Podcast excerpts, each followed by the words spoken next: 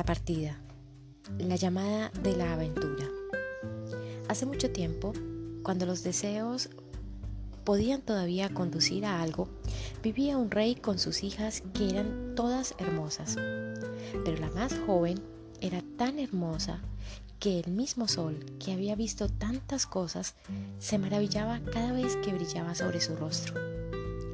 Cerca del castillo de este rey había un gran bosque oscuro y en ese bosque, debajo de un viejo limonero, había una fuente y cuando el día estaba muy caluroso, la hija del rey iba al bosque y se sentaba a la orilla de la fresca fuente. Para entretenerse llevaba una pelota de oro, la lanzaba a lo alto y la recogía, pues este era su juguete favorito. Sucedió un día que la pelota de oro de la princesa no cayó en la manita extendida en el aire, sino que pasó a través de ella, rebotó en el suelo y fue rodando directamente al agua. La princesa la siguió con los ojos, pero la pelota desapareció y la fuente era profunda, tan profunda que el fondo no podía verse. Entonces empezó a llorar y su llanto fue cada vez más fuerte, pues no podía consolarla. Mientras estaba lamentándose de esta manera, oyó que alguien le hablaba. ¿Qué te pasa, princesa? Lloras tanto que hasta las piedras se compadecerían. Ella miró a su alrededor para ver de dónde venía la voz y encontró una rana que asomaba fuera del agua su cabeza gorda y fea. Eres tú, vieja ama del agua, dijo. Lloro por mi pelota de oro que cayó en la fuente. Tranquilízate, no llores, contestó la rana. Yo puedo ayudarte. Pero, ¿qué me darás si te devuelvo tu juguete? Lo que quieras, querida rana, le contestó. Mis ropas, mis perlas, mis joyas y hasta la corona de oro que llevo. La rana dijo, no quiero ni tus ropas, ni tus perlas, ni tus joyas, ni tu corona de oro. Pero si cuidas de mí y me dejas ser tu compañera de juegos y tu amiga, si me dejas sentar a tu lado en tu mesita, comer de tu platito de oro, beber en tu tacita y dormir en tu camita, me sumergiré y te traeré tu pelota de oro. Muy bien, dijo ella. Te prometo todo lo que quieras si me das la pelota. Pero pensó, ¿cuánto habla esta rana tonta? Vive en el agua con los de su especie y nunca podría ser la compañera de un ser humano. Tan pronto como la rana hubo obtenido la promesa, hundió su cabeza y se sumergió y poco después regresó nadando. Tenía la pelota en la boca y la puso sobre la hierba.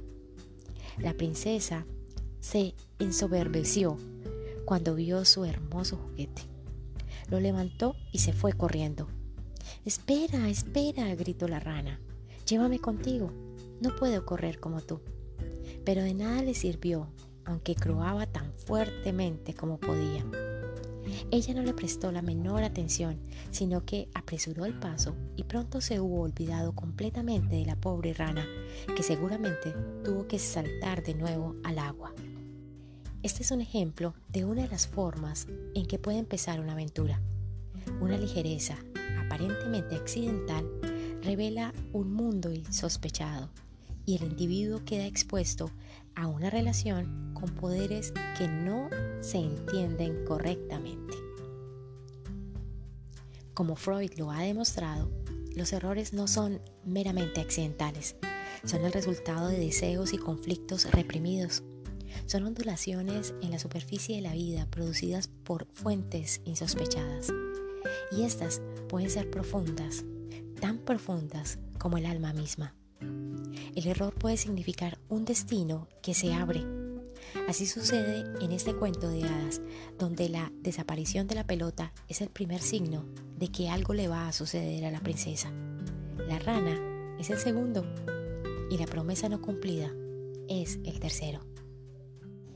Como una manifestación preliminar de las fuerzas que empiezan a estar en juego, la rana que aparece como por milagro puede ser denominada el mensajero. La crisis de su aparición es la llamada de la aventura. La llamada del mensajero puede ser para la vida como en el presente ejemplo, o como en un momento posterior de la biografía para la muerte. La llamada podría significar una alta empresa histórica o podría marcar el alba de una iluminación.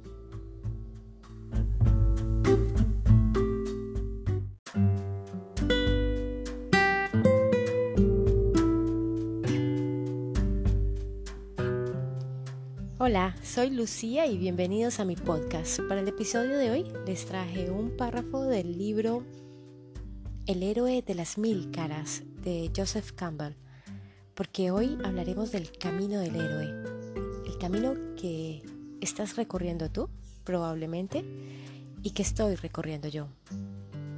El llamado, la puesta en marcha, la noche oscura del alma, la transformación, el ermitaño el regreso y la integración.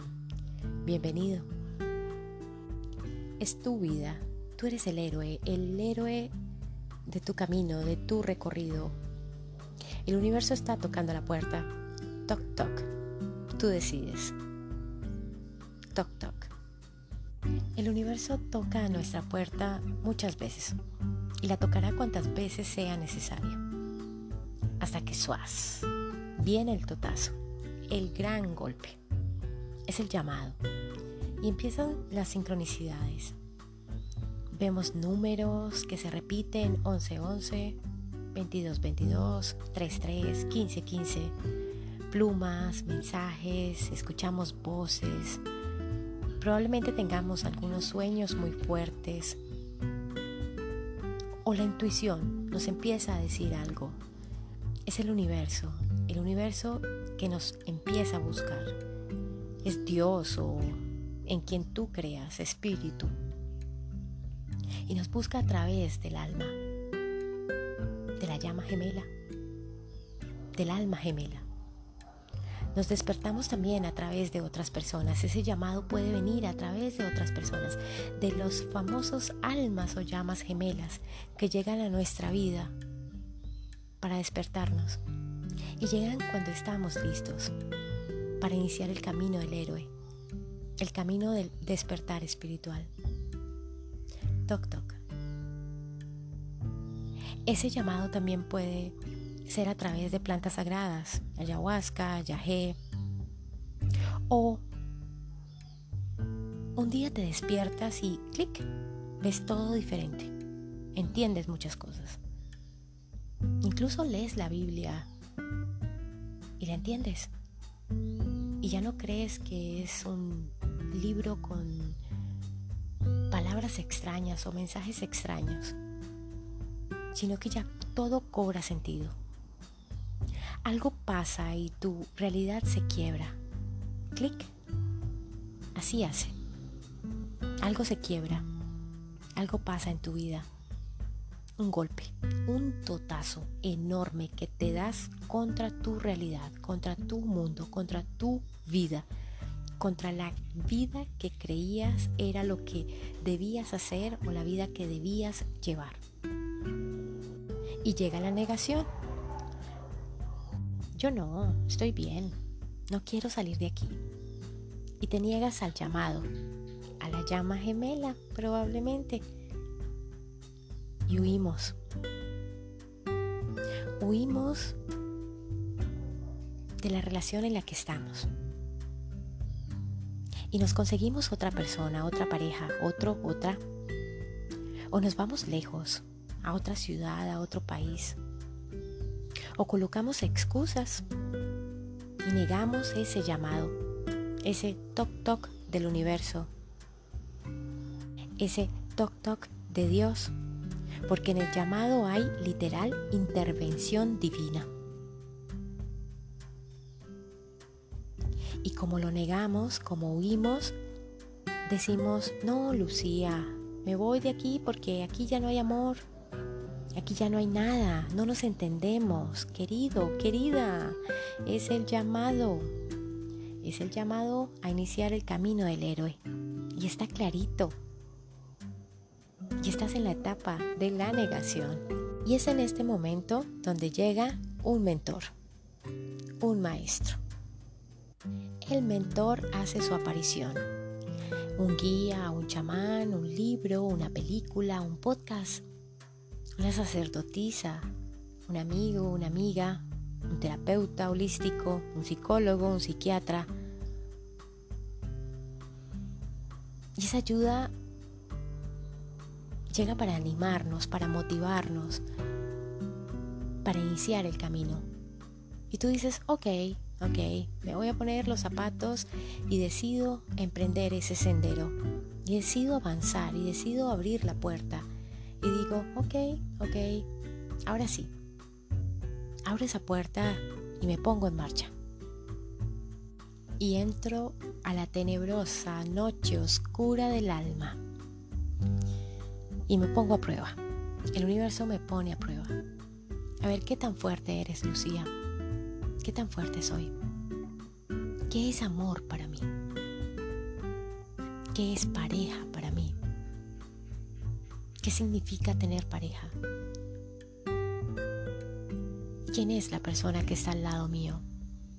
¿Qué es familia? ¿Qué es hogar? ¿Qué es amistad? ¿Qué es fidelidad? ¿Qué es confianza? ¿A qué le temo? ¿Qué es moral para mí? Y entra la noche oscura del alma las pruebas, las tentaciones llegan. Y esos amigos que pensé que eran para toda la vida, se van. O yo me alejo de esos amigos, así me duela en el alma. Pero entiendo que están vibrando de una forma diferente a la mía y que debo alejarme porque su compañía no es lo que necesito en este momento. Un trabajo, un negocio, los planes se dañan, se aplazan los compromisos, se dañan las relaciones, se cambian, se rompen las promesas, se renuncia a lo que se creía era amor, se renuncia al trabajo incluso. Porque ya no te llena, porque ya no es lo que quieres hacer, porque sientes que ese no es tu camino. Sale nuestra vena de conquistador, porque siento un vacío y me falta algo. Y como estamos tan vacíos, buscamos conquistar lo que otro tiene, lo que es de otro. Y nos metemos en las vidas de los demás, porque somos conquistadores pero no es otra cosa que las pruebas, las tentaciones de la noche oscura del alma.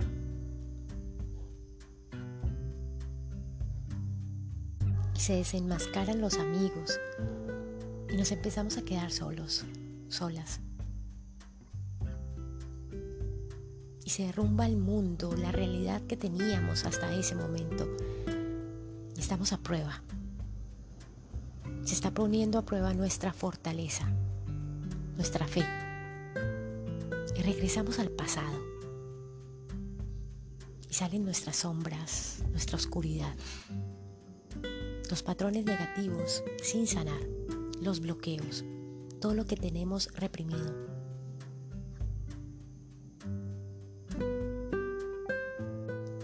Y si estás aquí, pasando por esa noche oscura, Recuerda que te amo infinito, que mejores cosas vendrán para ti, que todo tiene su tiempo, sin afán, a tu ritmo. Te envío luz para que ilumine tu camino. Y no presiones el cambio y no trates de cambiar a nadie, solo fluye. No nades contra la corriente, recuerda que el camino es individual. Sana, Realiza trabajo de sombra, reconoce tus heridas. Busca en tu interior. Ahí está la respuesta. ¿Qué no estás viendo? ¿Qué no quieres ver? ¿Qué no quieres recordar? Medita. Ora. Y no intentes escapar y no intentes avanzar rápido. Escucha tu interior. Purga. Llora. Vas bien, vamos bien. Y llega la transformación, la batalla final, la muerte del ego. Luchamos. Sacamos la varita mágica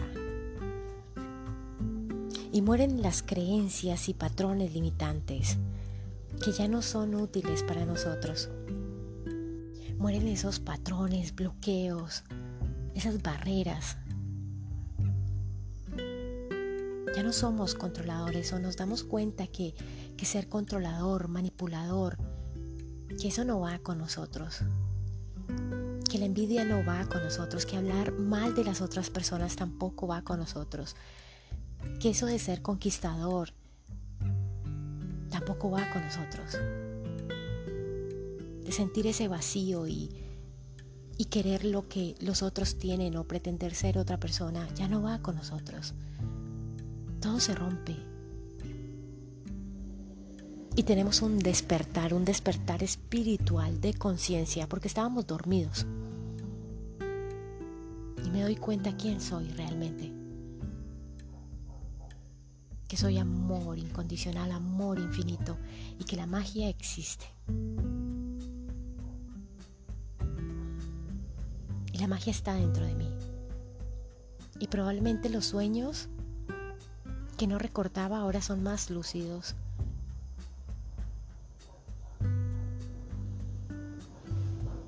Ya tengo más conciencia siento que todo es amor pero que el centro de todo es el amor propio. Me amo a mí, primero, para poder amar a los demás. Amor infinito. Y llega el ermitaño. Es el premio, el regalo de este camino. Tenemos un nuevo conocimiento. Probablemente claris. Se activaron algunos claris en nosotros y nos damos cuenta que somos trabajadores de luz, porque somos luz. Y la intuición se incrementa y el amor incondicional se incrementa. Y esa envidia y ese odio desaparecen, porque ya hay amor. Todos tenemos la habilidad de sanar. Y es en esta etapa, en el ermitaño, en la que somos conscientes de eso y vamos solos. Y hay soledad. Pero es un ratico, porque nos damos cuenta que somos uno, que estamos acompañados unos de otros. Es solo un ratico. Y llega el regreso. Regresamos del mundo espiritual al mundo ordinario.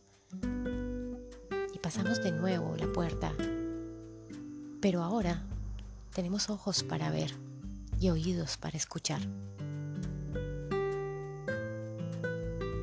Ya vemos con otros ojos el mundo y ya entendemos por qué pasó determinada situación.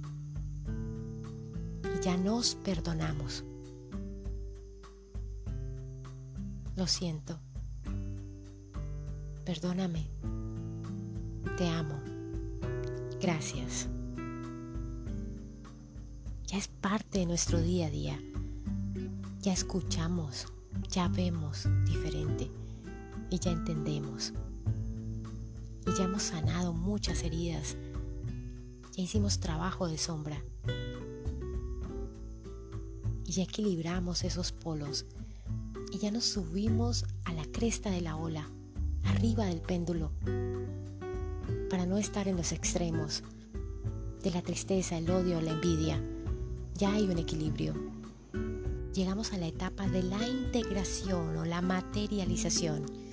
Integramos todo lo que aprendimos a nuestra vida, todas esas herramientas y nos damos cuenta que tenemos un propósito diferente al que veníamos haciendo, que tenemos una misión y estamos en misión. Y que nuestra misión no es nacer, crecer, reproducirse, morir. Tener casa, carro, peca. Y nos damos cuenta que como mujeres nuestra misión no es tener hijos para que nos cuiden cuando estamos viejitas o para amarrar algún caballero para que nos mantenga. Y también nos damos cuenta que la misión de los caballeros no es mantenernos y ser responsable de todos los gastos del hogar. No. En esta etapa entendemos que nuestro propósito es ayudar a los demás. Nuestra misión, subir la frecuencia, multiplicar la luz. Recuperamos nuestro poder. Y las cosas en nuestra vida empiezan a cambiar en nuestro entorno. Llega lo que necesitamos. Manifestamos lo que queremos y nos ponemos al servicio. Hay un cambio en mi mundo, en tu mundo, en nuestro mundo. Estoy al servicio.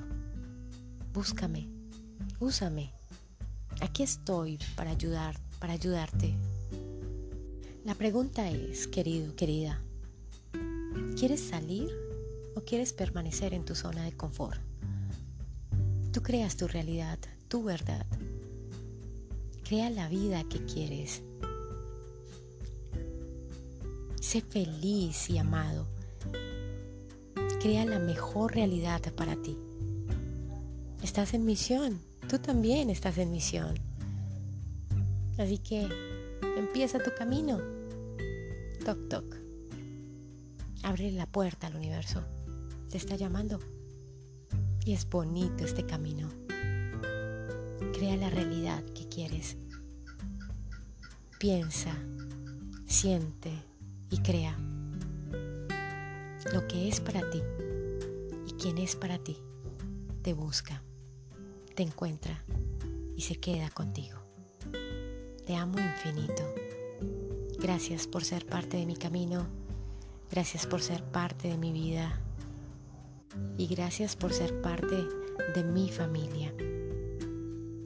Sulpaiki, Sulpaiki, Sulpaiki. Te envío muchísima luz y un abrazo enorme que te abrigue y cubra todo tu ser. Un abrazo tan fuerte y tan cálido desde aquí, de mi lugar sagrado, para que lo sientas allá donde tú estás. Te amo infinito. Y recuerda, brilla porque eres luz.